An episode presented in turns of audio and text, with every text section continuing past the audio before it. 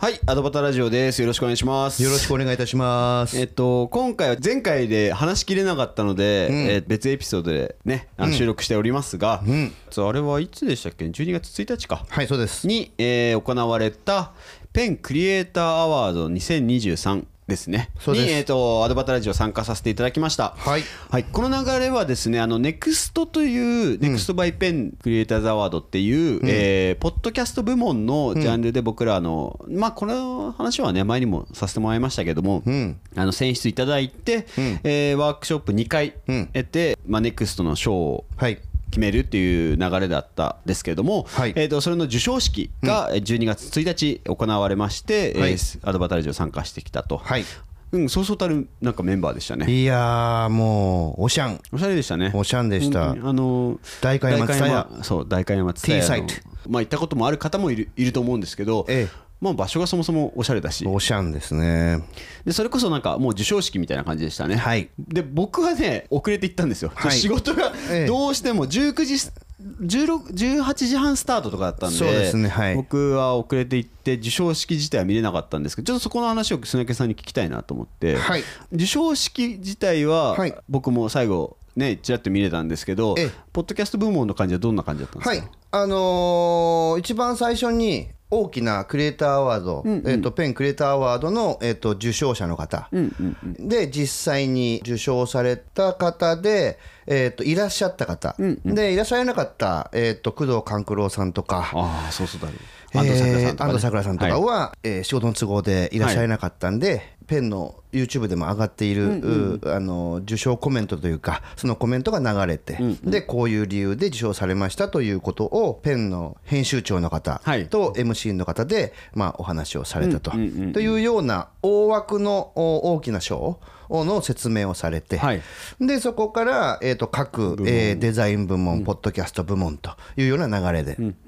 えーお話をされてたという感じですね。そうか一応そのデザイン部門とポッドキャスト部門に関しては、ネクストっていう枠組みですもんね、んそうでだすねからこ次世代のそうですまあこの間 僕ら話しましたけど僕ら次世代って担っていいんだっけって話をしましたけど、えーえーと40代と30代なんだけどなーみたいなね、 そうですよねそのね前期のでそそう少年前期野郎2人がです ね、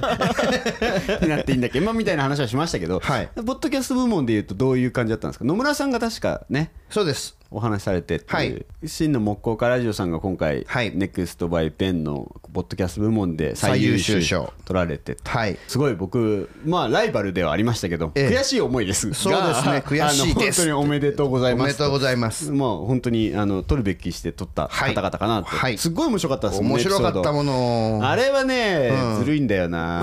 なんだよ何やがっずぱるいんだよ、ねそこ行ったらそれは面白いよって いうこうエピソードを挙げられてて、えええっと、内容としては、まあ、木工家ラジオさん自身がそもそもあの木工の業務中の2人の話みたいな形でエピソードを展開されてて、で今回のその受賞に向けたエピソードは、えっと、木工家視点で見るん「スパイファミリー」アニメですね。そうですねの、はいえーに出てくる家具の話をさ、そりゃ面白いよ そりゃ面白いんだ からそりゃそうよって僕は思ってましたけどあまあねはいはい、まあでも、ね花息荒く今回はノミネートで終わらせないぞと、ええアドバタラジオも息巻いておりましたが、ええええあのまあ、今回もノミネートで終わったという、はいちょんちょまあ、んノミネート番組はい ノノミネート番組でおなじみ 同じアドバタラジオノミネートまではするんだからノミネートしちゃうんだからっていうあ あ本当ね受賞に向けたらちょっと頑張んなきゃいけないんですけどでも木工家ラジオのお二人はきちんとね、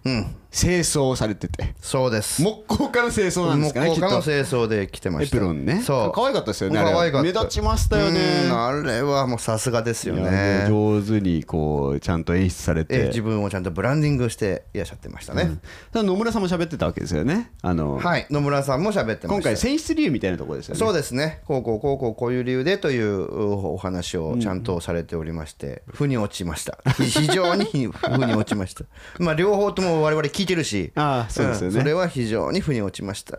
でそこであの他に一緒にあワークショップ2回受けた人たちと、はいえーお会いしながらねお酒飲んだりとかしてましたけど、いやちょっとだけ振り返るとワークショップの2回目の話できてそうなんですよしてないんですそうよ我々あの素敵なね1回目経て、えっとここをこう改良しましょうよくしていきましょうっていうのの課題というか宿題的なものをもらって。でうん2回目のエピソードに向けてまず自分たちでエピソードを取ると、うんでそれを提出し、うん最後にワークショップ2回目として、えー野村さんゲストに迎えてうん収録すると、うんだからそれも野村さんに対して取材できるかインタビューできるのが一応10分と最初いねやーほんとね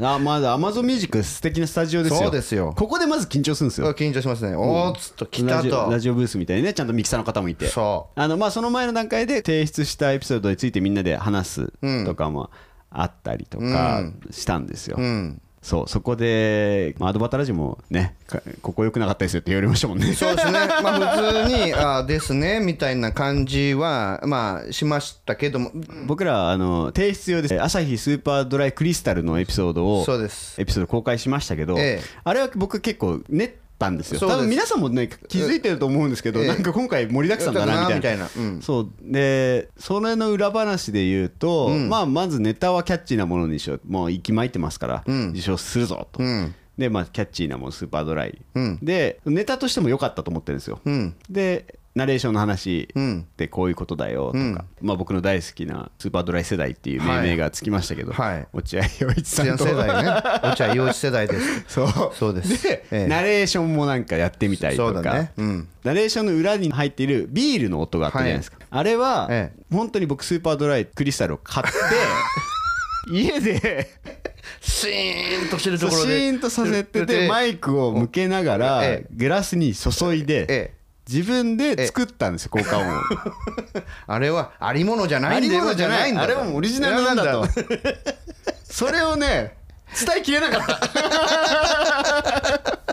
大体そのことみんな言う とあ そうなんすかってこうなるからこれはね僕言いたかったんですよそうだねそうちゃんと注いだ音うんと、こう泡がシャーシシャャーーなる音をちゃんと自分で収録して、ええまあ、ただ同時に、えあこれってすごい難しいんだなと思ったんですけ どもっとちゃんとしたマイクとかそのもっとこうなんていうんですかカメラで言うとねマクロあるじゃないですうんか。ありますねっていうようなこうマイク側もこう、より感度の高いものをはい使わないと取れないんだなっていうのは勉強になったぐらいなんですけど、んへえまあ、実はそういう裏側もあるんですよそうなんそういう思いも込めて提出したんですけど、ええまあ、酷評も受け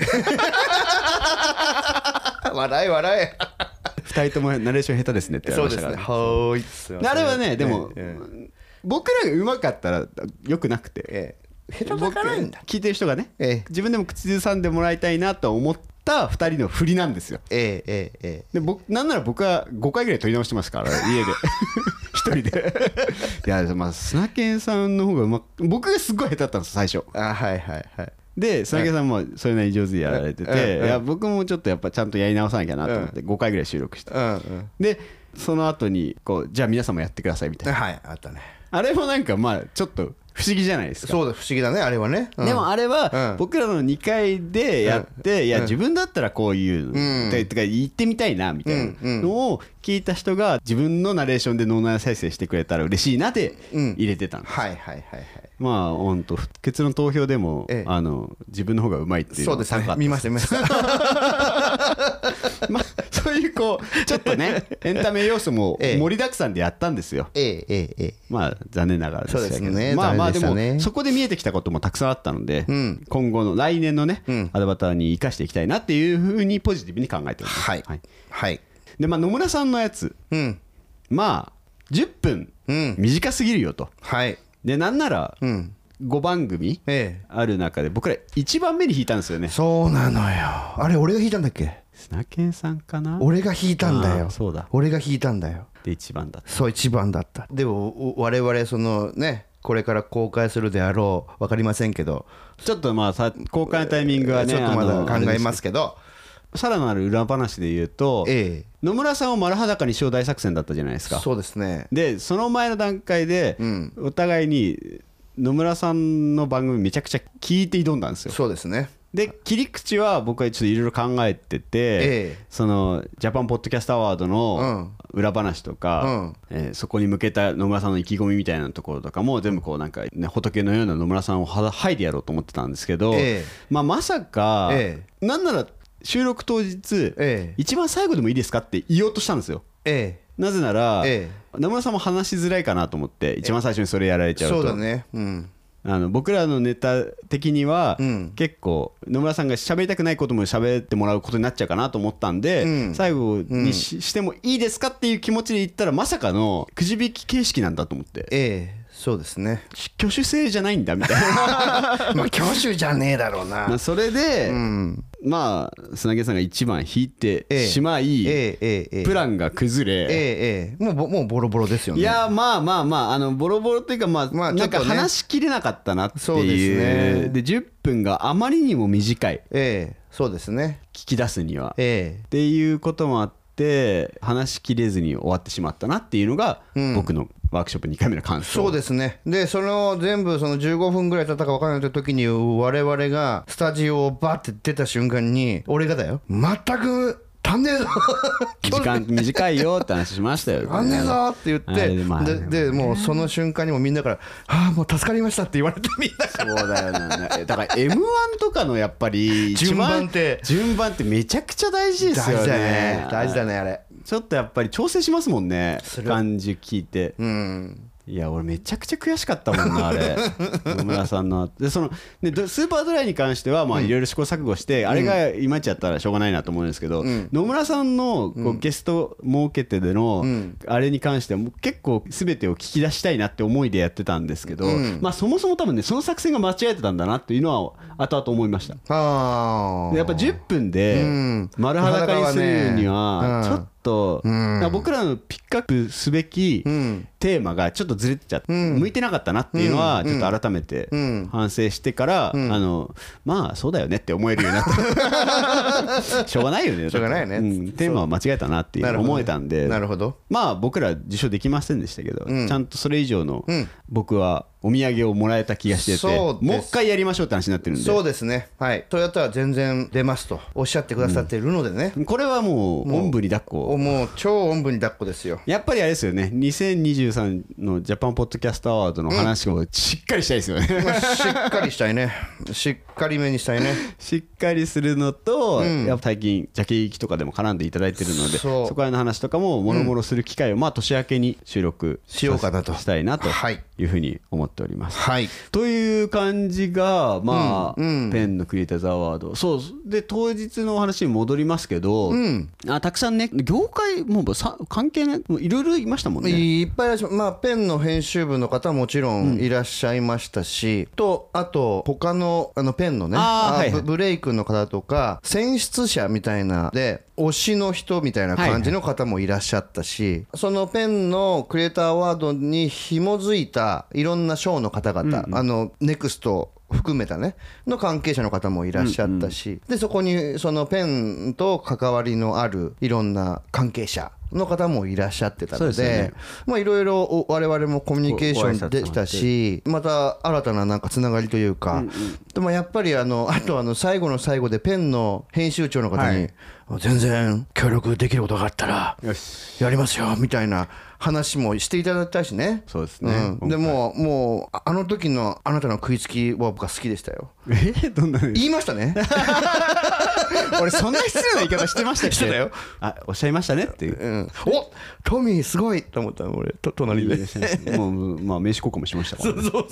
うんまあ、なんでそういう審査っていうかあの編集の人に、んうんあのすごいよくしてくれてますよくしていただいてあのジャキギギにも来てくださってねそうですねそう、んそれ仲良くさせてもらっそてるうんですきっとこの人は、あのえー、とアドバタさんと会いますからっていろいろなんか紹介してくださったりとかねあごっこクラブさん TikTok で有名う、なんそうねココクラブさんはとい、か、あれから見るようになりました僕も、うん、とかそういう方たちをなんか紹介してくださったりとか、優秀すごいねえな嬉んしいか非常にこうありがたい、本当にあのコネクターというか、つなげてくださって本当感謝しきりでございました、本当にありがとうございま本した当ありがとうございました、決めの方に向かっていきますが、あの実はですね展示をしてくださってて1日から7日まで7日までか、ボードにね、はい展示してくださってて、はいまあ、アドバタラジオ下の方に書いてあるんですけど、はいすごい伝えに並びましたよ僕ら並んだねねなんならペンのね、はいウェブメディアにははいオオンンラライインン入ってますからね、はいそうあそこにね砂木さん書いた後にあのステッカー置いたんですよ 僕こ